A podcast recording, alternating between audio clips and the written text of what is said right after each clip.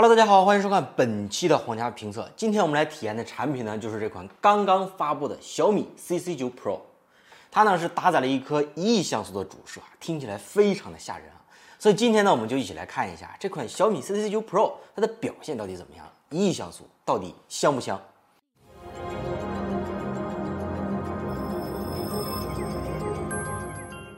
我们还是按老规矩，先来看一下这款手机的外观。小米 CC9 Pro 正面是一块6.47英寸的曲面屏，重量208克，手机的厚度呢接近一厘米。单从以上的这些数据来看，这台手机肯定是又大又沉。不过由于 CC9 Pro 是采用了曲面屏加四曲面的后背，所以在手感上呢，并没有想象中那么糟糕吧。拿在手里很圆润，特别像友商的 P30 Pro。再加上它正面顶部的小水滴，底部的小下巴，那看起来就更像了。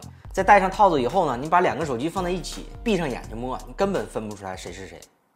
手机的背部是一溜摄像头，从小到大像一堆眼睛瞪着你一样，差不多占据了手机顶部一半的位置，造型有点夸张。不过用起来呢，倒是不影响手感。其实这次小米 CC9 的外观啊，主要还是受到了这颗镜头的影响，因为这颗镜头模组实在是太大了。只有把手机做得很厚，它才可以塞得进去。那大的镜头模组呢，又需要大的马达，所以就需要更大的功耗。那正好机身模组变厚了，剩下的空间也不能浪费，对吧？所以就塞进去了一颗五千多毫安时的电池。所以以上各种因素综合起来，就导致了 CC9 Pro 的机身厚度接近一厘米，然后机身的重量呢也超过了两百克。这个机身重量还好，因为市面上有很多机械比它还沉，但是这个机身厚度就稍稍有那么一点点厚了，接近一厘米的厚度。不过好在呢，有了这个曲面的设计，整个的手感呢也没有那么的糟糕。那么接下来呢，我们就看一下这个让机身变厚的罪魁祸首——这颗一亿像素的相机的表现。这次小米可以说是在 CC9 Pro 的摄像头上疯狂堆料，主摄的一亿像素，传感器一点三三分之一英寸，支持硬件支出一亿像素。另外呢，它还用了一颗 IMX 三六三作为人像头，再加上一颗超广角、一颗五倍长焦以及一颗一点五厘米的微距镜头，这个阵容听起来就是非常能打的样子。所以话不多说，我们直接来看样张。先来看一亿像素的表现，它在相机中需要开启单独的选项才能拍摄。正常模式下呢，它是通过像素合并生成两千七百万像素的照片。其实可以看到，一亿像素对于画质的提升是非常明显的。这组样张中，牌匾上几乎没有出现任何的涂抹痕迹，边缘清晰锐利。而同样使用自动模式以及 Mate 30 Pro 拍摄的照片啊，相比之下细节就差了很多。在放大同样的倍数后，二者已经出现了明显的涂抹感。我们将照片缩小来看，可以看到刚才放大的只是照片中的一小部分。在这组样张中呢，同样也能体现一亿像素解析力，在楼上的纹路十分清晰，甚至在放大后，窗户内的东西你也可以看清。对比来看，另外两者的表现就稍显不足了。这个呢，其实就是一亿像素带来的最大的优势。但以上几组样张仅仅是在光线非常充足的情况下，在光线条件一般的情况下呢，一亿像素的样张虽然解析力依旧出色，但是会出现噪点，暗部呢也会出现明显的涂抹痕迹。在这种情况下呢，三者的差距就不是特别的明显。另外，在高像素的模式下，照片并没有加入 AI 的处理，所以几乎都是真实的原片。拍完之后呢，还需要手动调整一下，才能达到正常能看的状态。至于夜拍方面，由于传感器的尺寸增大，单个像素的面积也变得更大，所以理论上来说啊，小米 CC9 Pro 会有更好的夜拍表现。在这组样张中，CC9 Pro 在自动模式下，照片顶部的暗部天空出现了明显的杂色，高光有一点点没压住，其他方面呢就没有什么太大的问题。在同样的场景下，Mate 30 Pro 表现也差不多，所以二者几乎是处于同一水平的。而在开启超级夜景之后呢，CC9 Pro 的天空变得更纯净，高光的部分得到压制，边缘变得更加清晰。那在这组样张中呢，在远处地铁站的标牌高光的压制上，小米 CC9 Pro 要好于 Mate 30，而且 Mate 30 Pro 的白平衡呢稍稍有一点点飘，所以在整体观感上，CC9 Pro 的表现要更好一点。但是在这组更暗环境的样张中，二者呢虽然在画面主体的部分表现差不多，但是在右上角的高光部分，Mate 30 Pro 明显要处理得更好。在长焦方面，小米 CC9 Pro 呢配备了一颗非潜望结构的长焦镜头，支持五倍光学变焦和十倍混合变焦，最高是能够达到五十倍的数码变焦。在五倍的光学变焦下，照片并没有出现太大的问题，虽然画面有轻微的涂抹感，但整体还是可以看的。而到了十倍变焦呢，画质有了一定的损失，画面的涂抹变多了。说实话，其实还是有提升的空间的。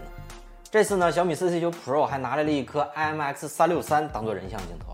别人机器的主摄被他拿过来当人像头，可见小米这次的堆料有多丧心病狂。从样张来看呢，这颗镜头的表现并没有让人失望。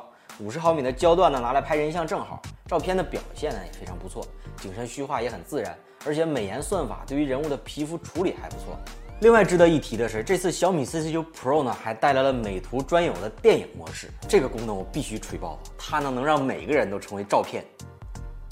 至于它的超广角和微距表现就中规中矩了，基本上没有什么太大的问题。另外呢，超广角也是可以拍微距的，两颗镜头的功能其实有一点重叠了，我觉得拿掉其中一颗呢也没有什么太大的问题。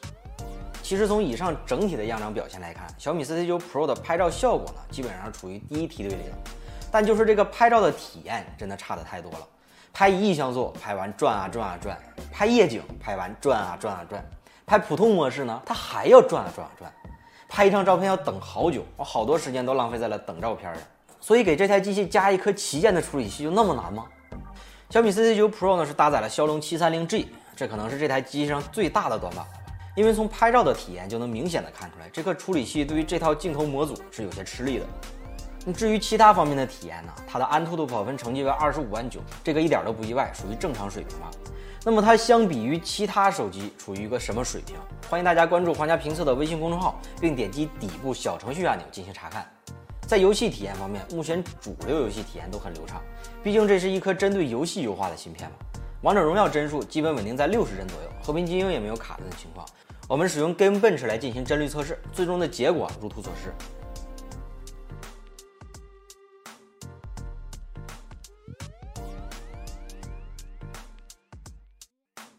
所以对于日常使用来说，这颗处理器自然是没有什么压力。但还是我们之前提到的问题，主要还是在相机体验方面。这颗骁龙七三零 G 对于这套一亿像素的相机模组，确实有一点小马拉大车的感觉了。可能换一颗旗舰的处理器，它的体验会更好。至于续航方面，小米 CC9 Pro 配备了一块五千二百六十毫安时电池，并配备了三十瓦快充。经过半小时游戏加半小时在线视频，掉电百分之十。在体验的过程中呢，我一天中度使用，完全是可以撑得住的。至于充电方面，小米 CC9 Pro 的充电效率也得到了提升，半小时充电百分之五十六，六十五分钟可以完全充满。相比于其他手机的快充，它的前期效率可能差不多，但全程的效率确实有所提高。其实总的来看，这台小米 CC9 Pro 机器最大的亮点就是这套相机了。我们单从最终的样张来看啊。这个一亿像素对于照片质量的提升还是非常大的，尤其是在高像素模式以及夜拍的效果上，提升还是非常明显的。只不过它整个的拍照体验被这颗处理器拖了后腿。但我觉得这台小米 CC9 呢，更像是小米拿来试水的一样产品吧。虽然现在的相机表现呢已经很不错了，但实际上还是有很大的提升空间的。我觉得小米可能会想，我先把这台机器发布出来，占了一个一亿像素的坑，然后让大家对这个一亿像素有一个概念。然后在接下来的几个月呢，再对这台相机进行不断的打磨、不断的调教，然后好为未来的旗舰做好准备。所以说呢，我觉得大家可以更期待一下未来的那款搭载一亿像素相机的小米旗舰。